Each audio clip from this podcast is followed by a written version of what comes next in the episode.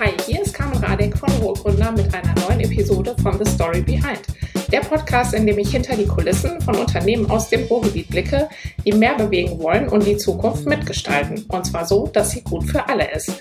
Mein Gast heute ist Matthias Hoffmann, Gründer von Grubengold aus Bochum. Herzlich willkommen, Matthias.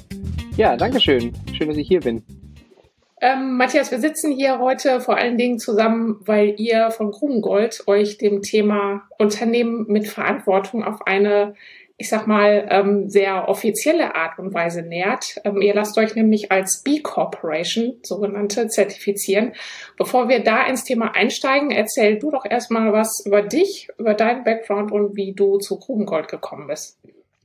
Ja, klar. Ähm, gern. Also sozusagen mein Background, also sozusagen, ich bin Bochumer und habe eigentlich mein ganzes Leben hier im Ruhrgebiet mit so ein paar Stationen außerhalb, aber eigentlich hier verbracht. Ähm, habe, ähm, nachdem ich an der Ruhr studiert habe, dann im RWE-Konzern lange gearbeitet, also erst RWE, dann Energy, also im Energiebereich ähm, und habe da die letzten fünf Jahre das Thema Innovation und digitale Produktentwicklung ähm, ja, für, für Energy in Deutschland ähm, organisiert und verantwortet. Und ähm, genau, habe das gemacht und war dann irgendwie so immer schon dabei, so ein bisschen was nebenher, irgendwie Gründermäßiges, also wenn man halt im Innovationsumfeld unterwegs ist, hat man natürlich Kontakte in die, in die Startup-Szene und findet das total spannend. Und da hatten wir dann ähm, ein Kollege, der Dirk Lang und ich, haben gemeinsam Grubengold gegründet, als ähm, so ein bisschen als Seitenprojekt erstmal und ähm, haben halt in dem Zuge immer schon großen Firmen dabei geholfen, ihre Ideen zu validieren, weil das ist halt irgendwas, was im Startup sehr leicht fällt. Da tun sich große Firmen sehr schwer mit, mal eben eine Idee zu, zu validieren.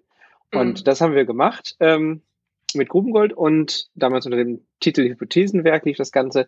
Und Anfang letzten Jahres habe ich dann für mich irgendwann mal überlegt, jetzt den Konzern zu verlassen, weil quasi ähm, ja, fünf Jahre das einen sehr spannenden Job gemacht und hatte auch sehr viel Spaß und ähm, konnte viele tolle Sachen machen, mit vielen tollen Menschen zusammenarbeiten, aber irgendwie wollte ich mal was Neues machen und habe dann Grubengold komplett übernommen und neu aufgestellt und jetzt helfen wir mit Grubengold Menschen und Firmen dabei, ihre Innovationen auf die Welt zu bringen, immer mit dem Hintergedanken, um damit die Welt ein bisschen glücklicher zu machen oder die Welt damit ein bisschen besser zu machen. Weil das ist, glaube ich, sowas, wenn man rausguckt, gibt es so viele Herausforderungen und dafür braucht man innovative Lösungen. Davon gibt es auch viele, Gott sei Dank. Ähm, mhm. Aber die bleiben irgendwie dann doch immer bei der Umsetzung irgendwo hängen und das wollen wir ändern. Das ist ein sehr guter Ansatz. Ähm, erzähl, äh, wie kamst du denn überhaupt zu diesem Innovationsthema? Ähm, was hast du studiert äh, oder aus welchem Hintergrund kam das oder hat sich das einfach so ergeben? Das hat sich einfach so, also irgendwie, ich bin, ich habe Mathe studiert. Ähm, Mathe? Ja, Mathe, ja. ja. Mathe mit Nebenfach Psychologie und dann danach noch ein bisschen Betriebswirtschaftslehre im Rahmen von einem MBA-Programm gemacht und ähm, das ist aber also auch daher, eben, das ist aber auch eine spannende Kombination, oder? Mathe und Psychologie, oder ist das was? Nee, das ist tatsächlich nicht so häufig. Nee, das ist nicht so häufig, aber es hat einfach, ich glaube, so ein bisschen dieses, was, glaube ich, aber viele Leute im Innovationsumfeld irgendwie auch umtreibt, ist dieses nicht so auf ein Thema besonders fokussiert zu sein, sondern irgendwie so ganz breit ähm, interessiert zu sein, zu gucken. Und das ist, glaube ich, irgendwie so ein Thema, was mich schon immer, also ich bin jemand, ich fange total gerne Sachen an. Also das ist so auch meine meine Frau könnte dir ganz viele Geschichten dazu erzählen, was wir alles angefangen haben hier im Haushalt und im Garten und überall, was irgendwie bei 80 Prozent stehen geblieben ist bei den berühmten. Ähm, und so war das eigentlich immer schon und habe dadurch dann halt auch früh angefangen, also im Energy-Konzern, RWE-Konzern, da war ich am Anfang für viel so strategische Themen und Zahlenthemen verantwortlich und die Sonderthemen. Und die Sonderthemen haben irgendwie immer zugenommen.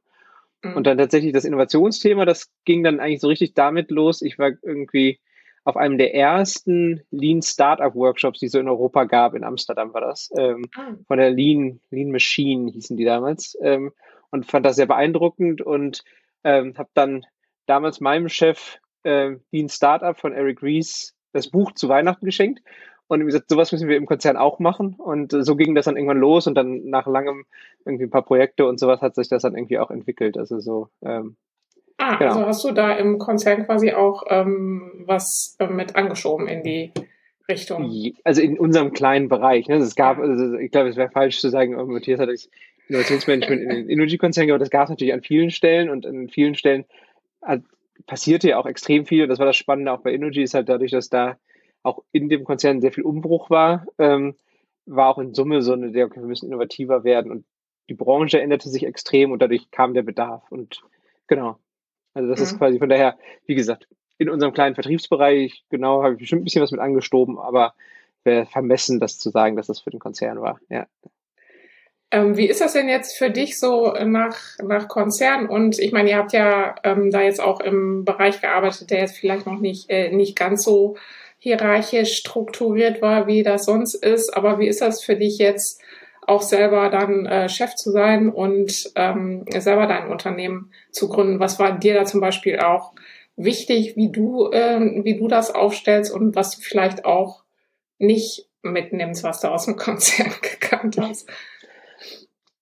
Also ich finde, also erstmal, ich, ich, wenn ich zurückgucke, dann gucke ich, glaube ich, eigentlich ganz gerne auf den Konzern zurück. Also ich bin jetzt nicht jemand, der irgendwie sagt, das ist alles ganz furchtbar. Ne? Das, ist sozusagen, es, halt, das sind halt andere Strukturen. Ne? Das sind, glaube ich, andere Strukturen und hat, seine Vor- und Nachteile. Ähm, und am Ende hängt es aber auch ganz viel an Leuten. Und ich hatte immer Glück, dass ich irgendwie offene, kreative Menschen um mich hatte, sowohl als Kollegen, als MitarbeiterInnen, als Chefs, ähm, so dass das eigentlich immer ganz gut funktioniert hat. Also von daher, ich glaube, dass es ähm, auch in einem Konzernstruktur, die ja verhältnismäßig viel Struktur mitbringt. Also von daher, ähm, ich glaube, da, man kann halt viel, viel lernen und man sieht aber auch sozusagen, wie stark natürlich sozusagen dieses Zusammenspiel zwischen System auf der einen Seite und Strukturen und Prozessen auf der einen Seite und Menschen, also wie sich das gegenseitig bedingt, aber auch wie das sozusagen sich auch gegenseitig unterstützt. Und entsprechend haben wir, glaube ich, das ist, glaube ich, was auch dadurch, dass ich so eine kleine Übergangswartephase so ein bisschen zwischen meinen beiden Themen hatte, ähm, also im Konzern und dann, dass es losging, ähm, haben wir, glaube ich, sind wir verhältnismäßig strukturiert gestartet für als, mhm. als Startup. Also ich glaube sozusagen, wir hatten schon sehr viel uns zu Thema Prozesse und Strukturen vorher schon überlegt. Ähm, das ist ja, ein bisschen einfach mein, mein Ding, weil ich das gerne mache. Ähm, und äh, von daher sind wir, glaube ich, verhältnismäßig strukturiert gestartet und deswegen auch hat es auch ganz gut geklappt, dass wir recht schnell jetzt gewachsen sind. Also inzwischen sind wir halt auch schon ganz schön viele Menschen geworden. Ähm, also die, Wie viele ähm, seid ihr jetzt gerade? Äh, die Angeberzahl inklusive Praktikantin und allen ist 18. Ähm, das ist und genau, sind neun Vollzeit angestellte Menschen und ähm, dafür sozusagen diese Prozesse, das ist halt tatsächlich was, ähm, glaube ich, was wir aus dem Konzern mitgenommen haben. Also dieses starke Prozesse zu haben auf der einen Seite, auf der anderen Seite aber natürlich irgendwie die Agilität, die man braucht, irgendwie ähm, zu haben. Ansonsten, was das andere Thema, was mich total umtreibt, ist dieses, wie organisiere ich aber auch ja, Verantwortung und Führung und wie kann ich die vielleicht auch verteilen? Also wir versuchen bewusst keine klassische, also natürlich habe durch meine Gründung und Geschäftsführer und sowas habe ich eine spezielle Rolle, aber ansonsten versuchen wir eigentlich dahin zu kommen, dass wir irgendwie Verantwortlichkeiten möglichst verteilen. Also wir haben weniger, also es gibt jetzt keine Abteilungsleiter oder Teamleiter oder so, das in dem mhm. Sinne, sondern wir haben eher sozusagen uns die Themen genommen und die jeweils verantwortlich. Also wir haben irgendwie einen Kreis, wir haben uns in Kreisen organisiert, einen Kreis, der sich um das Thema ähm, ja, MitarbeiterInnen kümmert. Und auf der anderen Seite haben wir einen Kreis, der sich mit dem Thema ähm, Neugeschäft auseinandersetzt. Also sozusagen, wir haben die Verantwortlichkeiten so ein bisschen verteilt und das heißt sozusagen, dass man jeder an verschiedenen Stellen mal Chef ist, mal ähm, Verantwortung übernimmt ähm, mhm. und in anderen Themen dann wieder mitarbeitet. Also ich glaube, das mhm. ist sowas. Ähm, Folgt ihr da so einen bestimmten Ansatz oder ähm, habt ihr da ähm, was eigenes oder so eine Mischung aus unterschiedlichen?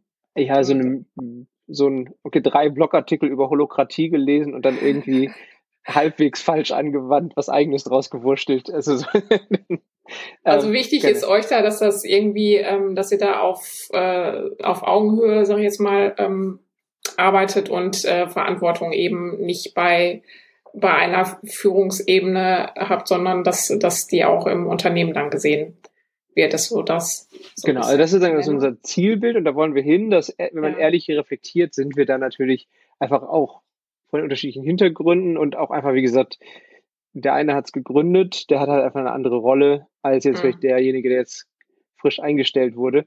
Ähm, die Zielrichtung ist aber genau die, dass wir uns irgendwie, ja, uns über so Rollen und dann auch stärker gemeinsam Verantwortung für die Themen übernehmen und auch über so Sachen wie, wie viel schütten wir denn jetzt als Bonus aus, als Team entscheiden und ähm, oder solche Themen. Also sozusagen das, genau. Aber das sind Sachen, die, also wir versuchen so viel wie möglich halt immer im, in der großen Runde zu diskutieren mhm. ähm, und zu, ja, dazu Entscheidungen zu bringen. Es ist aber genau ein Prozess, glaube ich.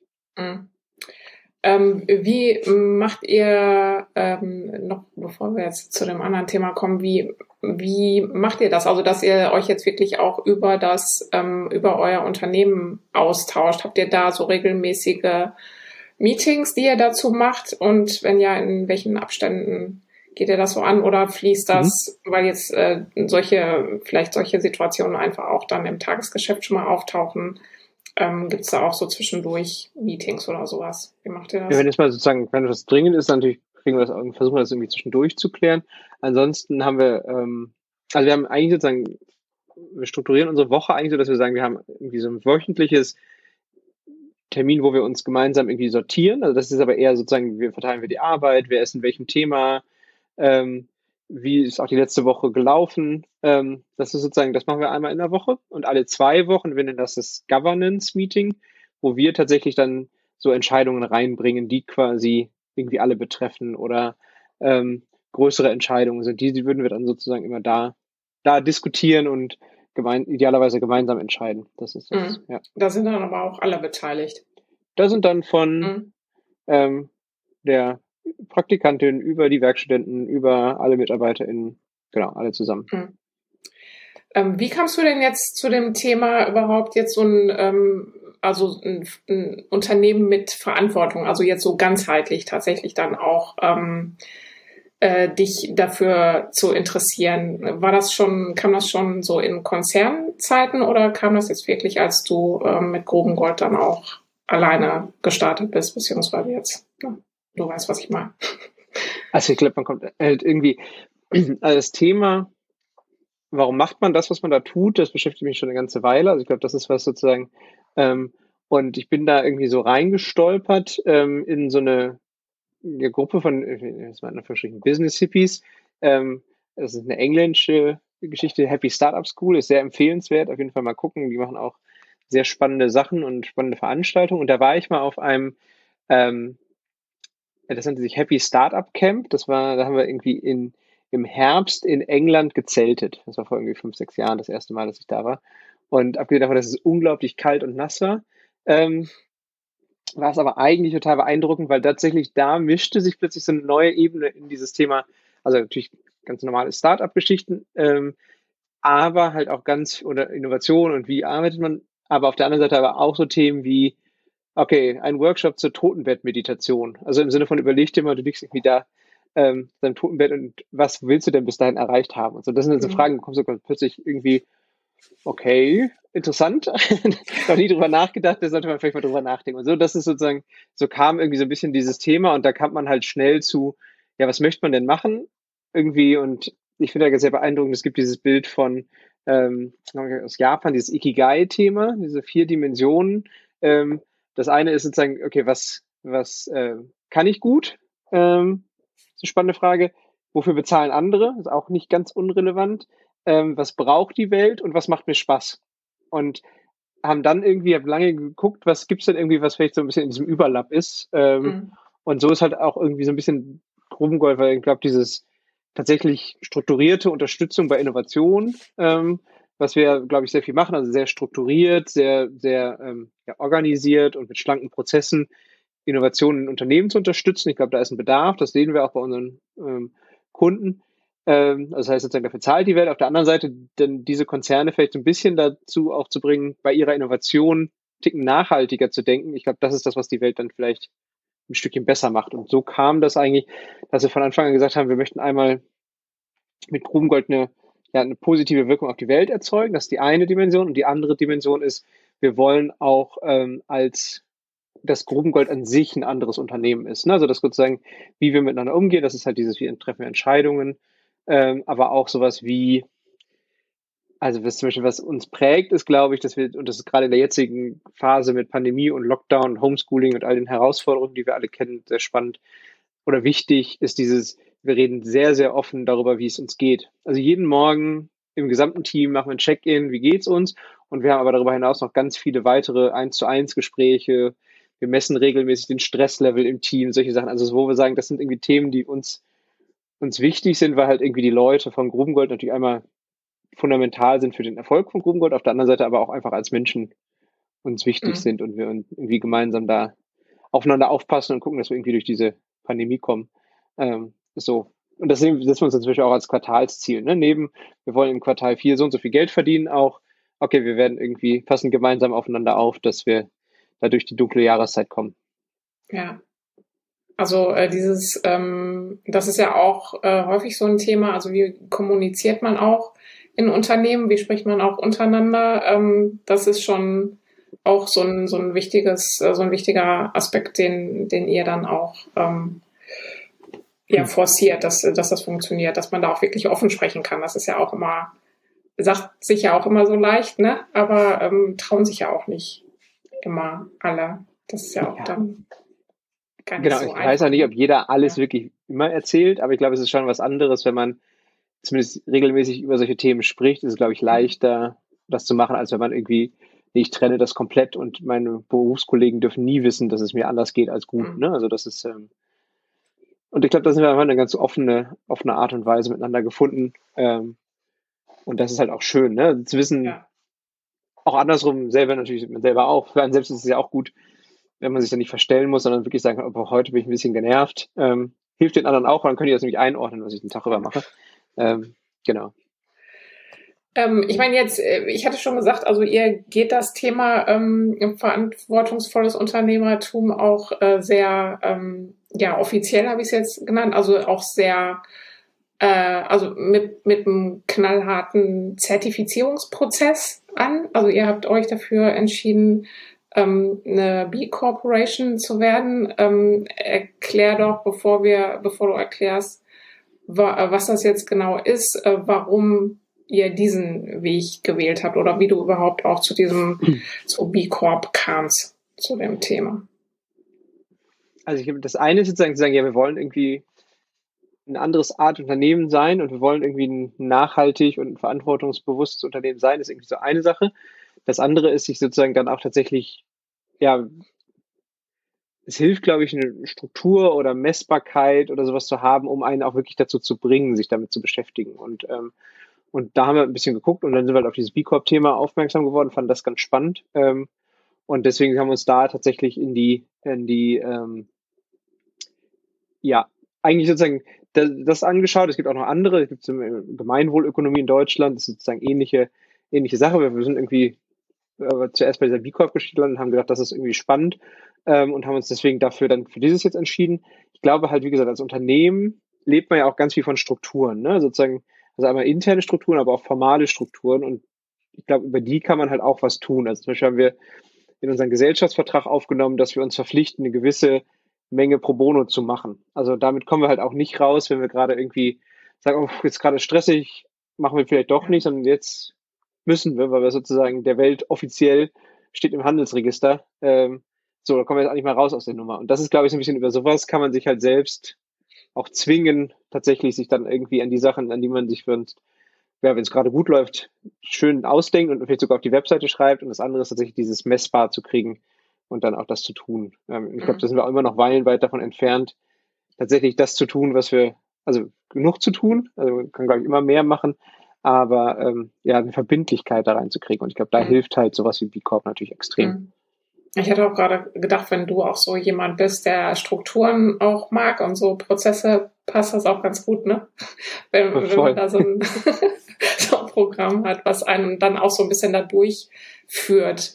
Ne? Oder auch so die unterschiedlichen Bereiche dann auch äh, deutlich macht. Erklär doch mal, was B Corp überhaupt ist. Also B Corp ist eine, ähm, eine Organisation aus den USA, ich glaube, ursprünglich aus den USA oder England, also aus dem angelsächsischen Raum, ähm, die ja, von Firmen, die sich zusammengetan haben, die gesagt haben, eigentlich muss Firma anders funktionieren und ähm, ja, anders sozusagen im Sinne von nachhaltiger, ähm, äh, nachhaltigeres Unternehmertum oder als Unternehmen nachhaltiger zu sein. Und ähm, was die, was diese Organisation tut, diese Organisation zertifiziert. Also wir sind auch noch nicht zertifiziert. Also wir haben, es gibt so einen Pending-Status, den hat man quasi im ersten Jahr seiner operativen Tätigkeit, kann man noch nicht offiziell B Corp werden, weil da sowas wie Jahresabschlüsse und sowas zugehören.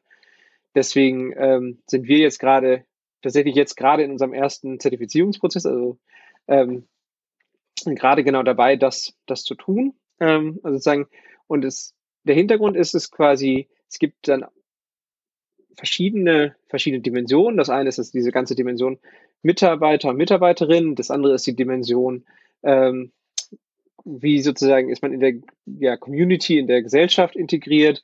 Dann das ganze Thema ähm, Umwelt und da gibt es so verschiedene Dimensionen und es gibt zu jeder Dimension viele, viele Fragen. Also in Summe gibt es, glaube ich, 110 Fragen oder so etwas in diesem Fragebogen, ähm, die sich rund um, ja, wie verhält sich das Unternehmen in den verschiedenen Dimensionen? Ähm, und für jede Frage bekommt man Punkte. Und wenn man halt in dieser Zertifizierung eine gewisse Anzahl Punkte erreicht hat, dann darf man sich offiziell B Corp nennen.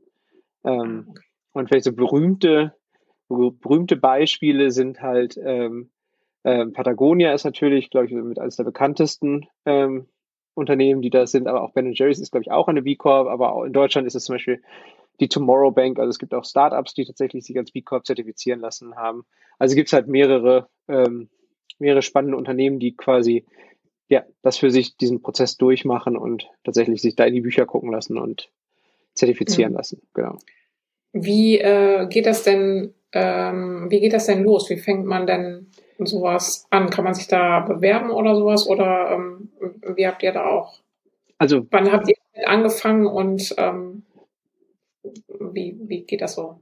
Also wir haben letztes Jahr das das erste Mal gemacht. Ähm, diesen Frage, also das Charmante ist, man kann sich sozusagen ähm, bei diesem, bei dieser B Corp einfach registrieren und diesen Fragebogen für sich ausfüllen. Völlig unverbindlich, völlig ohne, dass es irgendwas kostet oder irgendwie da einer drauf guckt und damit hm. sich schon mal ist beschäftigen. Online abrufbar oder sowas? Genau, das ist einfach so ein Online, ich glaube eine Web-App, wo man sich halt einloggen kann und dann diese Fragen beantworten kann. Und eigentlich ist der, dieser Prozess schon das Spannende. Also dieses sich mit diesen Fragen auseinandersetzen, weil da fallen einem total viele Sachen auf, wo man sagt so, ah ja, das stimmt eigentlich. Also als Beispiel, wir haben jetzt gerade die Fragen durchgearbeitet und eine Frage kam, bietet ihr für eure Mitarbeiter und Mitarbeiterinnen ein Programm an oder habt ihr etwas für die, wenn die in finanzielle Schwierigkeiten geraten? Und dann haben wir gesagt, eigentlich ähm, würden, wir, würden wir bestimmt machen, wenn da irgendeiner sagt, ich habe jetzt hier gerade irgendwie das. Ähm, aber vielleicht hilft es, das explizit zu machen. Ähm, und was wir jetzt gemacht haben, wir haben uns jetzt überlegt, was könnten wir tun und das jetzt einfach mal in unserem internen ähm, Wissensmanagement einfach mal aufgeschrieben. Das sind irgendwie fünf, sechs Spiegelstriche in, in, in Notion, also quasi in unserem Dokumentationssystem, äh, wo wir einfach mal sagen, okay, das ist das, was wir als Grubengold für unsere Mitarbeiter machen und Mitarbeiterinnen, wenn die ähm, in finanzielle Schwierigkeiten kommen.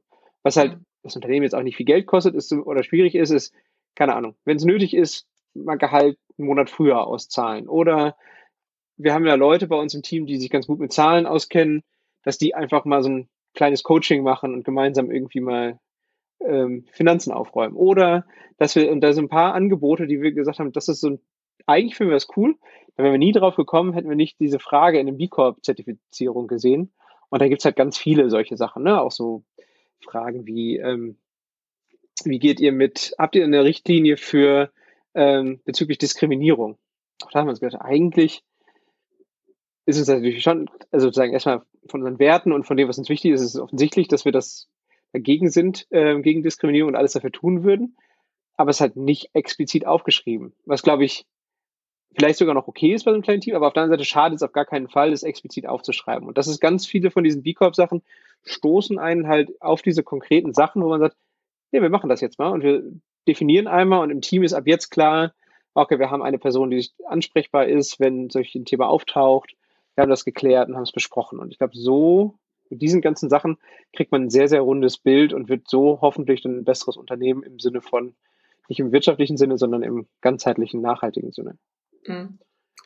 Ähm, das ist dann auch so, also gerade, dass man sowas dann auch schon mal formulieren muss. Also ich stelle mir das auch gerade äh, ganz spannend vor, weil eigentlich sagt man ja, ja, natürlich sind wir gegen Diskriminierung, aber ähm, dann das wirklich mal auch äh, klar zu formulieren oder auch zu hinterfragen, was ist das? Äh, also wann wann passiert oder wann ist so die Grenze auch da, dass jetzt Diskriminierung vielleicht schon passiert und einem das vielleicht auch noch gar nicht dann so bewusst ist, aber dass man sowas dann auch wirklich ähm, mal hinterfragt solche Dinge und äh, das dann auch wirklich mal formuliert, ist, glaube ich, auch so äh, so eine Idee, die dann auch dahinter steckt, ne? dass man sich wirklich bewusst mit solchen Fragen auseinandersetzt. Ja, also genau, ich, das ist, der Weg ist, das Ziel ist ja total abgedroschen, aber in dem Fall ist es auch, glaube ich, genau so ne, also sozusagen, indem ich als Organisation mich mit diesen Fragen beschäftige, entwickle ich mich als Organisation, glaube ich, automatisch weiter. Das ist sozusagen, mhm. und das ist, kann jeder machen, das kostet nichts. Das, wie gesagt, dieses Tool von B Corp kann jedem empfehlen, das mal durchzugehen und zu gucken, einfach um auf diese ganzen vielen Felder zu kommen. Selbst wenn man gar nicht den Anspruch hat, irgendwie das alles gut zu machen, oder also den Anspruch hat man wahrscheinlich schon, aber wenn man sagt, schaffen wir gerade nicht, weil, was ja auch völlig mhm. äh, legitim ist, weil es kostet schon Zeit und Kraft. Also das ist, glaube ich, schon wichtig, das ist sozusagen ein Thema, das ist nicht, äh, nicht in einer Viertelstunde fertig. Ähm, mhm. 110 Fragen ähm, dann von dem Kaliber. genau, also das ist, deswegen ist es, glaube ich, sowas, dass, ähm, aber zumindest mal mit diesen Feldern sich zu beschäftigen und zu sagen, was gibt's, das, welche Sachen könnte ich dann alle denken, wenn ich möchte. Ich glaube, das hilft total. Und dann geht der Prozess halt weiter, wenn man das, das hat. Dann muss man noch seinen Gesellschaftsvertrag anpassen, ähm, dass man quasi, weil in der Gesellschaftsvertrag steckt ja den Rahmen für den Geschäftsführer ähm, bei einer GmbH ab. Da muss man reinnehmen, dass der Geschäftsführer nicht nur auf die Shareholder verpflichtet ist, sondern auf alle Stakeholder. Das ist sozusagen, da muss man einmal zum Notar und dann quasi ähm, kann man diesen Zertifizierungsprozess starten und da sind wir, also wie gesagt, wir sind jetzt gerade mitten da drin, das vorzubereiten und dann kommt jemand von, von dieser B Corp-Organisation und überprüft das Ganze. Und es gibt aber auch Menschen, die sich darauf spezialisiert haben, sozusagen quasi als Coaches Unternehmen dabei zu helfen, da in diese Welt reinzurutschen und sozusagen das für sich zu machen. Das ist, glaube ich, gerade bei größeren Organisationen spannend, wo halt auch vielleicht ein bisschen Transformation damit zusammenhängt. Ähm, da gibt's dann tatsächlich auch Coaches, ähm, die tatsächlich so sich darauf spezialisiert haben. Ähm, mhm. Die nennen sich B-Leaders. Genau. Ich meine, du bist ja jetzt sowas äh, dazwischen, zwischen so einem groß, ich meine, du kennst diese äh, Konzernwelt, äh, du kennst jetzt aber auch, äh, du kennst ja auch Startup.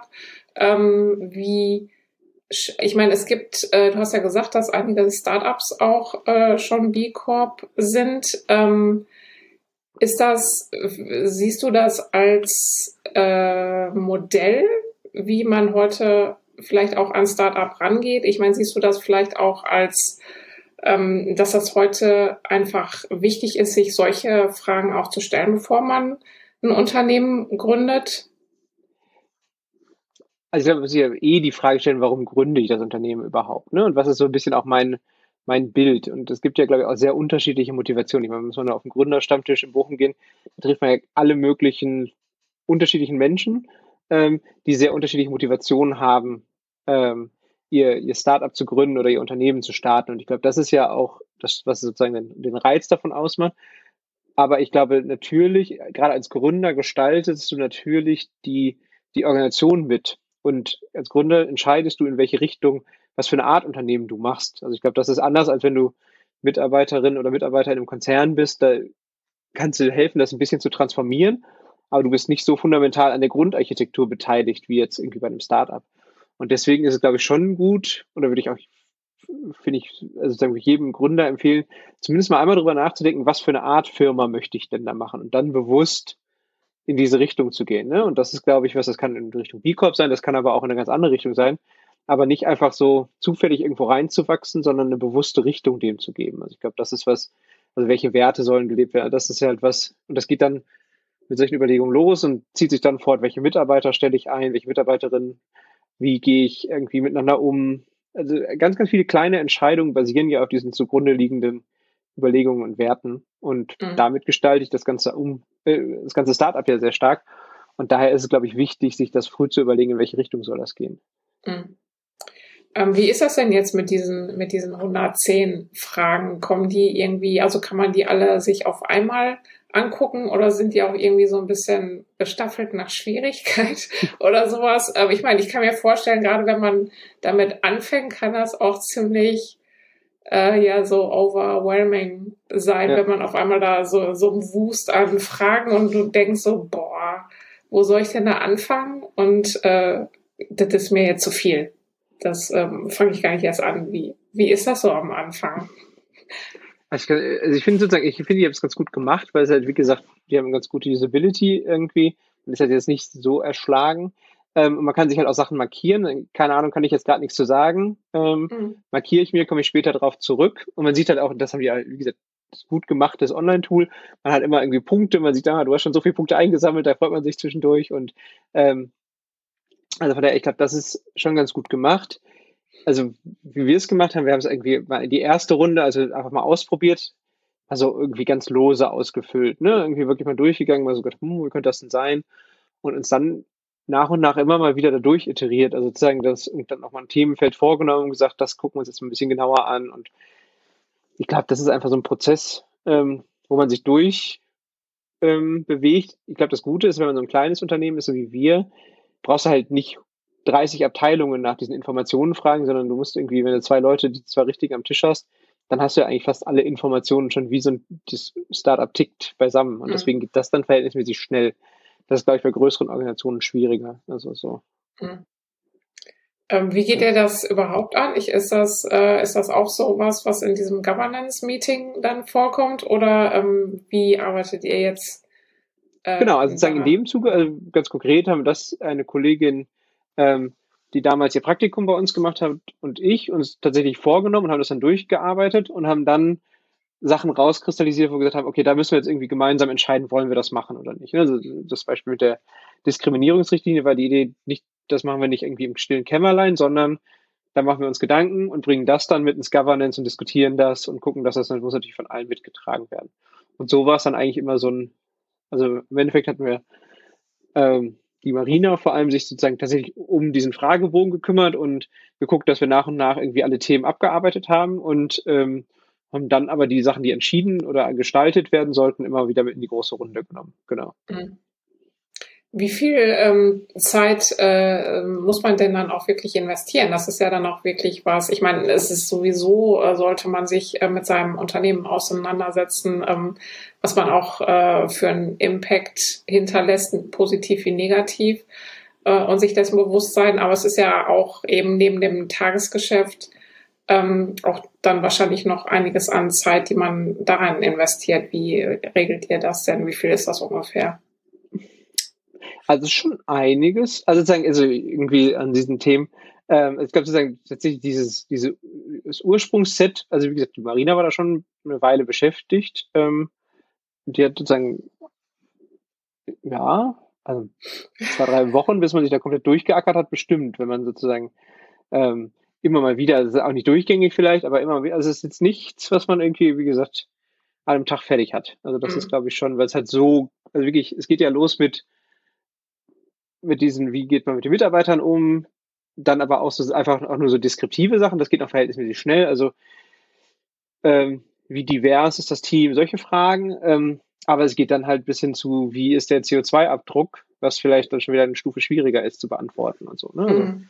ähm, wobei übrigens, da wenn man das als Startup machen möchte, da haben wir auf unserer Webseite den Bierdeckel veröffentlicht, weil für uns das auch relevant war, dieses Thema, wie ist unser CO2-Abdruck und hatten da ähm, nichts gefunden, weil es gibt natürlich Unternehmen, die einem helfen, ähm, seinen CO2-Abdruck zu, zu berechnen. Da kostet aber sozusagen der Berater, der da kommt, schon so viel wie irgendwie das gesamte CO2, was man im Jahr ausstößt. Ähm, und da haben wir dann für uns einfach eine ganz einfache Excel gebastelt, ähm, wo man wirklich, man, der Endeffekt das so vereinfacht, man trägt irgendwie ein, wie viele Leute ist man, wie viele Schreibtische quasi hat man. Ähm, und dann hat man schon mal so einen ersten, wie groß ist das Büro? Und dann hat man schon so einen ersten CO2 Abschätzung und dann kann man es immer feiner machen, indem man reinnimmt, okay, wer kommt im Fahrrad, wer kommt im Auto, ähm, solche Themen. Also das ist tatsächlich, ähm, also haben wir, und da haben wir dann gesagt, das ähm, hat uns geholfen und das haben wir deswegen auch veröffentlicht. Also von daher, wer, wenn ein Startup mal seinen CO2-Abdruck abschätzen möchte, dann ähm, gerne auf unserer Webseite ähm, den Bierdeckel ähm, runterladen. Also ein bisschen wie angelehnt an die Steuererklärung auf dem Bierdeckel haben wir gesagt, wir müssen einen CO2-Abdruck auch zumindest auf dem Bierdeckel überschlagen können. Das war ja.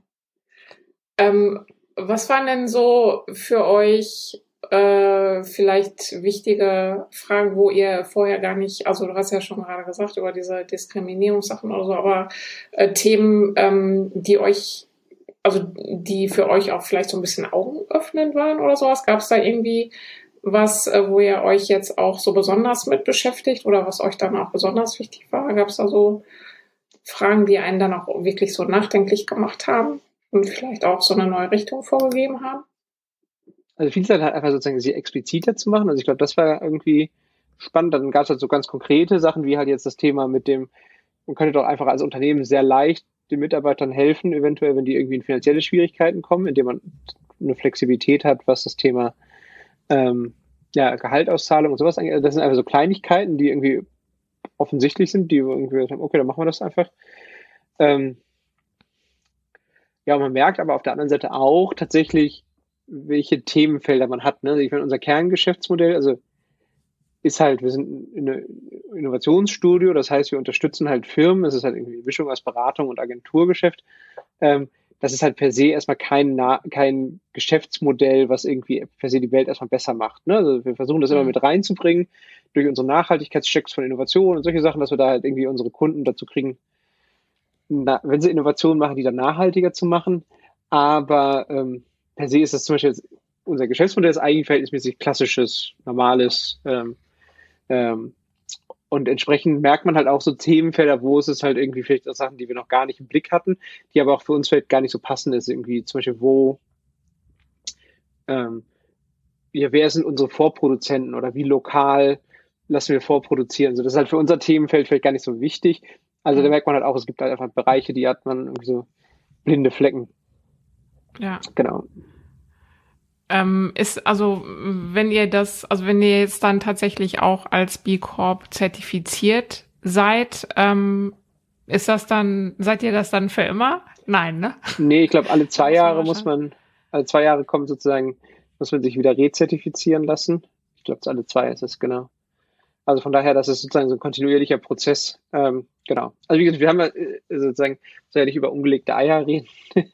äh, an der Stelle, wir sind also wie gesagt mittendrin. Wir hoffen natürlich, dass wir sozusagen am Ende auch sozusagen da ein, ein gutes Zeugnis kriegen, was ich immer. Ähm, aber beziehungsweise, ich glaube, man hat zumindest die Chance auch nachzubessern, wenn man irgendwie noch Lücken hat. Ähm, genau. Also das kommt jetzt sozusagen der ähm, bei uns Prozess und dann kommt es halt, wie gesagt, so ein regelmäßiges ist aber auch ganz spannend. Also wir sind jetzt auch in so ein paar Runden, auch als, ähm, als Pending B Corp schon. Es gibt halt eine ganz spannende Community von diesen B Corp Unternehmen in Deutschland, ähm, mhm. die sich halt auch wieder gegenseitig unterstützen und austauschen. Also haben wir inzwischen sehr spannende Diskussionen mit anderen ähm, B Corps zum Beispiel zum Thema, wie strukturiert man faire Gehaltssysteme und sowas, was ja auch irgendwie alles schwierige und spannende ja. Fragen sind. Genau. Also das ist dann auch so eine so eine Community. Also hier, ich, ich habe gesehen, also es gibt in Deutschland noch gar nicht so viele, also irgendwie so ähm, 35 oder so, die genau. schon die schon B Corp sind und äh, weltweit hatte ich gesehen sind es äh, 3600, stand zumindest jetzt auf der Webseite.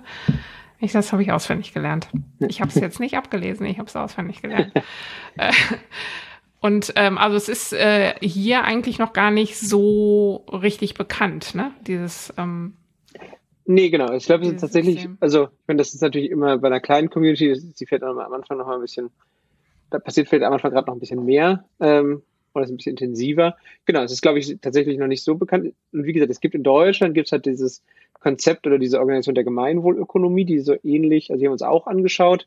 Da waren wir aber schon irgendwie in diesem B Corp ähm, mhm. Weg. Ich glaube, wenn man sozusagen die objektiv nebeneinander legt, wüsste ich gar nicht, was der bessere ist. Also sagen, es gibt tatsächlich, also das ist eine deutsche Organisation. Ähm, genau, also das gibt halt auch. Ich weiß mhm. gar nicht, wie viel die, ich glaube, die sind ein bisschen, haben schon ein paar mehr in Deutschland. Also sozusagen, ähm, genau. Mhm. Wie ist denn da der Austausch jetzt untereinander? Ist da, gibt es da auch so regelmäßige Treffen oder Veranstaltungen oder sowas? Und ähm, ja, was sind das auch so für, für andere Unternehmen? Also das sind, genau, sozusagen, wir hatten jetzt so einen Stammtisch zum Beispiel letztens gehabt, wo wir ähm, so ein virtuelles Mittagessen gemeinschaftlich ähm, und das war einfach total nett. Und wie gesagt, man kann hat auch irgendwie sofort so ein bisschen so ein, ja, irgendwie hat das Thema, ja, wie geht man mit Gehalt um, aufgebracht und dann kann man ganz schnell irgendwie, ja klar, wir können gerne teilen, wie wir das bei uns organisieren, was vielleicht normalerweise man vielleicht nicht sofort anderen erzählt. Mhm. Ähm, und deswegen fand ich das sehr, sehr wertvoll und irgendwie auch sehr wertschätzend miteinander irgendwie diese Runde. Habe ich das sehr positiv wahrgenommen mhm. und nette Menschen auch, ne? daher, aber die sind auf dem Gründerstammtisch auch. Also von daher, es gibt an vielen Stellen nette Menschen und ich glaube, das ist ja immer gut. Ja. Ähm, was hast, ich meine, ähm, was bewirkt das denn so im eigenen Unternehmen? Also man setzt sich dann ja wirklich sehr äh, bewusst auch mit so vielen Fragen auseinander. Ähm, ist das was, was, was anstrengend ist, was Spaß macht? Was, äh, weiß nicht, was, was macht das auch so mit dir und mit den, mit eurem Team? Ist das auch was, dass man sich jetzt mehr mit seinem Unternehmen auch identifiziert, was jetzt auch gut für eure Mitarbeiter ist oder sowas? Oder wie schätzt du das so insgesamt ein? Lohnt sich der ganze Aufwand? Ist ja. ein bisschen die Frage dahinter. Also, genau. Macht der Spaß, müssen Sie wahrscheinlich eher die Marina fragen. Das ist ja unsere Kollegin, die sich da vor allem mit dem Thema und der langen Liste beschäftigt. Also, äh, ähm, nein, also ich glaube schon, also es ist ja schon, genau, dieses, dieses das Unternehmen hinterfragen und so, sozusagen erstmal, ich habe kann meinen Blick als, als irgendwie Gründer und ähm, Geschäftsführer davon, also finde ich halt sehr spannend, weil es tatsächlich, es führt mich halt nochmal dazu, bewusster und expliziter über diese ganzen Themen nachzudenken. Also man kommt halt, kommt an der Frage vorbei, wie breit ist das Gehaltsgefälle zwischen den Leuten? Also wie doll streut das? Das ist eine Frage da mhm. drin. Ähm, und dann kommt natürlich im Kopf direkt dahin, ist das fair, passt das, wie will soll ich das weiterentwickeln? So, das sind irgendwie ähm, also das heißt, es führt einen eh an Themen vorbei, die man sowieso irgendwann mal überdenkt, sehr strukturiert. Also von daher, das fand ich, hat mir auf jeden Fall geholfen. Ähm, ich glaube, dem Team, ähm, weil halt auch viele von diesen Themen, also die nehmen, glaube ich, vor allem die Themen natürlich wahr, die Richtung, Richtung Team gehen. Also wenn es dann halt sowas ist wie jetzt das Thema, was wir schon als Beispiel gerade hatten, wie geht man mit, also wie kann man finanziell unterstützen, das nehmen die, glaube ich, dann wieder als Wertschätzung wahr, wenn wir als Firma explizit sagen, ja, übrigens, falls irgendeiner von euch finanzielle Probleme hat, das sind die vier Sachen, die wir als Grubengold ähm, euch anbieten können. Ich glaube, das sind Sachen, das nehmen die positiv, äh, sozusagen ist halt einfach Wertschätzung, ähm, die man verhältnismäßig einfach bekommt. Also das lohnt sich auf jeden Fall. Und in der Außenwahrnehmung ist es, glaube ich, auch nochmal was, was tatsächlich ja hilft, ähm, ja, insbesondere wie wir halt auch in diese Nachhaltigkeitsrichtung und als Positionierung das Ganze hat. Ne? Also das ist, glaube ich, schon, mhm. schon wichtig, weil es belegt halt auch nochmal, dass wir das tatsächlich ja, machen. Also sozusagen, dass wir auch das tun, was wir sagen, was wir tun. Ne? So. Mhm. Ähm, also, also dann eben auch Vorbild, gutes Vorbild zu sein genau. für die Unternehmen, die ja dann auch. Genau. Also es hat, glaube ich, eine Außenwirkung. Ja. Es ist halt sozusagen, das ist nicht der Sinn, das ist nicht das Hauptziel davon. Also schon ähm, ein positiver Effekt natürlich, aber es ist jetzt nicht das, warum man das machen sollte, weil ich glaube, dafür ist es zu viel Aufwand. Da gibt es günstigere Marketingaktivitäten. Mhm. ähm, für wen äh, ist, ähm, ist das was für, für alle Unternehmen ähm, oder wem würdest du jetzt auch äh, raten, sowas irgendwie da mal einzusteigen? Oder ist das, ja, ist das was für alle? Ja, ich glaube schon. Also, wie gesagt, ich glaube, man muss halt gucken, wo man gerade steht und was man sozusagen gerade in diese Richtung machen kann und ob das tatsächlich B Corp das ist, was unbedingt passt oder, oder was anderes oder einfach nur dieses, ich beschäftige mich als Unternehmen mit der Frage, was möchte ich denn für ein Unternehmen sein und was bedeutet es irgendwie auch ein gutes Unternehmen zu sein? Ich glaube, das ist eine Frage, die sollte jeder für sich mal beantworten. Ähm, und dann kann es ja unterschiedlich. Es gibt dann Leute, die mögen lange Checklisten, so wie, wie ich, der, für den ist B-Corp dann was. Es gibt vielleicht auch andere, die mögen irgendwie andere Sachen. Und ich glaube, das ist halt, glaube ich, was wichtig ist, glaube ich, dieses, und da bin ich fest von überzeugt, das Ganze ändert sich. Ähm, und ich glaube, es verschiebt sich auch immer mehr, dass es halt nicht nur um, oh, ich muss ganz schnell ganz viel Geld verdienen und ich muss ganz schnell ganz, irgendwie ganz reich werden. Und selbst das Geld fängt ja an, die Richtung zu wechseln. Es gibt immer mehr VCs und immer mehr irgendwie Investoren, die irgendwie Nachhaltigkeit im Blick haben. Auch, und das merkt man auch bei unseren Kunden. Also unsere Kunden sind ja die großen, großen Konzerne unter anderem und die nehmen ja auch sowas stärker. Also ganz spannendes Beispiel vielleicht, dass solche Themen auch da eine Rolle spielen in großer Energiekonzern, mit dem wir gearbeitet haben.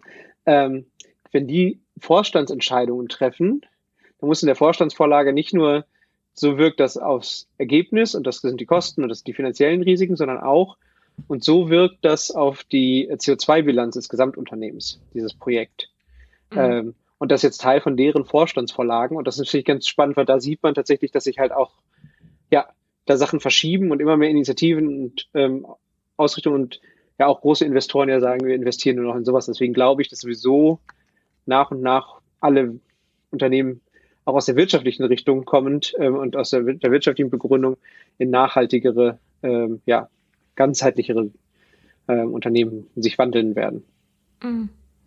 Kannst du dir ähm, vorstellen, wenn, also wenn ihr das jetzt so weiter betreibt und euch auch ähm, da, also es geht ja auch bei dem äh, so hatte ich das ähm, von der Webseite auch verstanden, dass man sich äh, ständig weiterentwickelt. Also es ist, man fängt irgendwo an, man muss noch nicht perfekt sein, sondern es geht darum, dass man sich wirklich immer ständig verbessert. Ähm, glaubst du, also wie könntest du dir euer Unternehmen jetzt so in ein paar Jahren, in fünf Jahren vorstellen? Ist das was, ähm, seid ihr, seid ihr dann komplett anders als jetzt? Wie kannst du dir das vorstellen? Ich glaube, wir verändern ja, uns. fünf Jahren. Wie in fünf Jahren. Ähm, ich glaube, wir verändern uns jetzt schon häufig, ähm, ja, eigentlich recht. Also das kann ähm, man schon schnell sehen, wenn man, wenn man sich da ständig mit beschäftigt, dass das, äh, dass das auch wirklich was bewirkt im Unternehmen. Ja, also ich glaube, wie gesagt, ich glaube, man macht natürlich am Anfang einmal so einen Sprung, ähm, indem man halt viele Sachen jetzt einfach explizit macht. Ich glaube, das macht natürlich schon viel aus. Und dann wird man sich halt einfach, glaube ich, Themen vornehmen müssen und sich mit Themen beschäftigen. Ähm, und ich glaube schon, dass es das tut. Also zum Beispiel, wir haben jetzt für uns, wir sind gerade dabei und veröffentlichen unseren ersten Nachhaltigkeitsreport, wo wir mal unser letztes Jahr Revue passieren lassen und mal gucken, was haben wir uns denn alles in diese Richtung vorgenommen, was haben wir gemacht, ähm, was ist gut funktioniert, da waren ein paar Sachen und was haben wir aber auch uns vorgenommen und haben wir gar nicht geschafft. Ähm, mhm. Und das ist, glaube ich, ähm, wenn man sich solche Haltepunkte zum Beispiel setzt und sagt, man guckt sich mal kritisch an, wie hat man sich entwickelt, was hat man gemacht, ich glaube, dann kann man tatsächlich das an sowas ähm, an sowas ausrichten. Und ansonsten ist es, glaube ich, gar nicht so, so signifikante Sachen, sondern das sind eher Sachen, die tatsächlich in viele kleine Entscheidungen irgendwie einfließen. Ne? Also wir haben jetzt, ähm, keine Ahnung, wenn man sich überlegt, wo lege ich Geld an, kann das, die Entscheidung kann das da irgendwie einfließen. Wenn es darum geht, ähm, wir ziehen jetzt ein neues Büro in der Co-Fabrik in Bochum, völlig klar fließt jetzt natürlich auch solche Frage ein, welchen Energieversorger wählen wir. Und keine Ahnung, also all solche mhm. Sachen, das ist halt immer, ähm, wird halt durch sowas geprägt. Ne? Also das ist, glaube ich, mhm. sowas, ähm, viele kleine Entscheidungen, die in Summe, glaube ich, sozusagen diese Veränderung ähm, machen. Mhm. Ja. Wahrscheinlich auch sowieso dann bei einem selber, ne? Das ist ja auch, also man ist ja Teil des Unternehmens, aber man ist ja auch ähm, Privatmensch und da guckt man dann ja vielleicht auch schon mal, fragt man sich das ja vielleicht auch für zu Hause. Ja, und das ist was man da für einen Energieversorger hat oder genau. für eine Bank oder so. Genau. Das andere ist aber, das ist, glaube ich, auch völlig klar, und sowohl bei einem zu Hause als auch ähm, im Unternehmen ist das ja nicht schwarz-weiß. Also ich glaube, das ist halt was, ich glaube, das ist sozusagen, ähm, ich finde das so schön, die, ähm, ich habe einen Podcast mit der Luisa Neubauer gehört, wo sie dann irgendwie sagte, natürlich isst sie auch mal eine Avocado. Und ich kriege dann dafür regelmäßig irgendwie, wird sie schief angeguckt, aber so, das ist halt dieses, wir sind halt irgendwie Teil von auch einer, von einer Gesellschaft und von einer Umgebung und sowas und geprägt und haben irgendwie auch andere Bedürfnisse und ich glaube, das ist was, was tatsächlich, ähm, ja, was glaube ich ganz, ganz spannend ist, ist wie, also sozusagen, es ist halt nicht schwarz-weiß, ne? Und es ist, glaube ich, auch mhm. nicht, also, ähm, und man kann halt trotzdem mit vielen Entscheidungen irgendwie gucken, wie wirkt das Ganze, wie kann ich Verantwortung übernehmen. Und, und ich glaube, das kann man weder dogmatisch in die eine noch in die andere Richtung sehen, sondern das ist halt wirklich im Endeffekt viele kleine Entscheidungen, die gemeinsam da den Ausschlag geben. Also mhm. Deswegen gibt es auch kein richtig und kein falsch oder kein gut oder kein böse, sondern ja, wenn alle in die richtige Richtung ein bisschen laufen, in dieselbe Richtung, dann wird das schon. Ja, ja, ist das? Ich meine, wenn du jetzt vorstellst, dass wirklich der Großteil der Unternehmen sich ähm, den Fragen dann tatsächlich auch mal widmet oder dass ähm, ja so, so ein Programm wie B Corp jetzt mal durchläuft, meinst du, das wird fundamental etwas verändern in unserer Wirtschaft, wie die jetzt auch funktioniert? Ich glaube schon, dass das tatsächlich anfängt, das Ganze in diese Richtung zu schieben. Und wenn man, wie gesagt, ich ein Beispiel irgendwie aus großen Filmen, die dann, also es geht ja oft auch irgendwie, vielleicht am Anfang ein bisschen, ja, wir, irgendwie, man, man ähm, wir müssen schreibt, mal, wir, müssen wir müssten mal, man schreibt sich das irgendwie, gibt ja diese Begriffe von Greenwashing und solche Sachen. Das Charmante ist halt, dass sozusagen solche Sachen trotzdem immer ja irgendwie Veränderungen irgendwie anstoßen zum gewissen Grad. Ne? Also das ist halt, glaube mhm. ich, was, ähm, und dass umso mehr Leute dann tatsächlich irgendwie dann auch sagen, ja, aber wenn wir das jetzt in unserem Markenkern haben, dann was machen wir denn jetzt anders, ne? Oder was fangen wir denn an? Und dann tatsächlich entstehen ja immer mehr Sachen und ich glaube, die Leute auch auch kritischer hinterfragen und in solchen Sachen sich irgendwie einbringen. Und deswegen glaube ich schon, dass das tatsächlich Veränderungsprozesse anstößt. Die sind halt unterschiedlich schnell und da gibt es auch Rahmenbedingungen, die sie leichter und schwieriger machen. Ne? Also ich glaube, das ist halt auch so ein Thema. Ähm, keine Ahnung, wenn ich Vorstand einer Aktiengesellschaft bin, dann kann ich auch manche, selbst wenn ich moralisch glaube, dass die Entscheidung richtig ist, darf ich die gar nicht treffen, weil mich das Aktiengesetz sonst ähm, also verpflichtet mich, das nicht zu tun. Ne? Also das sind so Sachen, also mhm. da gibt es halt Einschränkungen, die ähm, von außen kommen. Also von daher, ich glaube, ähm, aber dass es halt schon dazu führt, wenn solche Themen öfter thematisiert werden, wenn Leute öfter drüber nachdenken, dass sowas in so Entscheidungen immer mehr einfließt und dann sich das Ganze in die richtige Richtung bewegt. Ähm, mhm. Da gibt es radikalere und weniger radikale Sachen und ich glaube, das ist ähm, beides braucht man auch. Ne? Sozusagen die langsame Bewegung der Großen und halt irgendwie so ein paar radikale kleine, die irgendwie vorlaufen und zeigen, wo in welche Richtung es gehen kann. Mhm.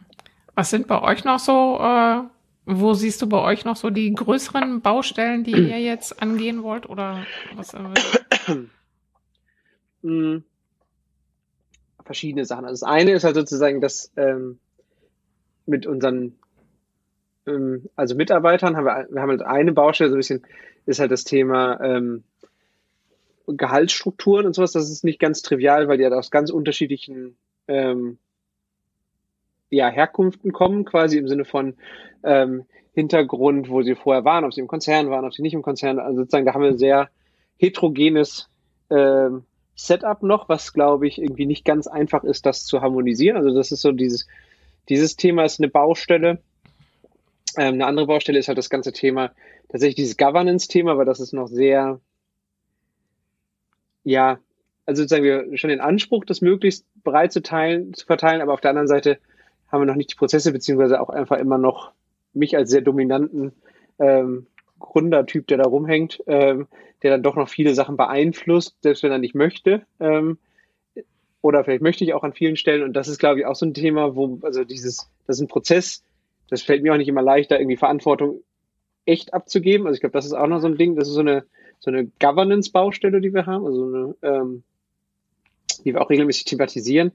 Ähm, das ist so vielleicht so in diese Richtung. Das andere ist halt, ähm, auch mit den MitarbeiterInnen, ähm, ist halt das Thema, ja, unser Geschäftsmodell ist halt, ja, auf jeden Fall ist ein Dienstleister, ähm, und da ist, muss halt so ein gewisser Leistungsteil ist halt automatisch drin. Ne? Also irgendwie, wie viel, wie viele Stunden machen wir, wie viel, mhm. was natürlich irgendwie zu einem gewissen Stresslevel führt. Und da ist aber, das ist halt irgendwie, da überlegen wir gerade, aber wir haben auch noch keinen guten Weg gefunden, wie wir tatsächlich mit dem Geschäftsmodell das irgendwie ja, zeitlich und ähm, inhaltlich entspannter irgendwie hinkriegen. Also das ist ein bisschen noch eine weitere Baustelle. Das sind also Mitarbeiterbaustellen. Ähm, mhm. Und halt, wie kriegen wir es noch stärker in unser Geschäftsmodell rein? Also ich glaube, also dieses, auch dieses Nachhaltigkeitsthema, ich glaube, das fände ich spannend. Das ist aber auch noch ein, noch ein weiter Weg. Also. Mhm. Ja. Äh, äh, hast du irgendwie so ein, so ein, ich meine, denkst du auch darüber nach, wie Wirtschaft jetzt ähm, so zukünftig äh, aussieht und äh, gestaltet werden muss? Also siehst du das, was ihr so im Kleinen macht, auch, wünschst du dir das irgendwie auch so im Größeren oder hast du da irgendwie ein Wunschbild oder eine Vision oder wie stellst du dir Wirtschaft jetzt auch, ähm, wie die jetzt auch für die Zukunft funktionieren soll, vor? Wie, ich meine, ihr beratet mhm. ja auch dann Unternehmen in die Richtung, ähm, wie man jetzt die Wirtschaft von morgen auch gestaltet.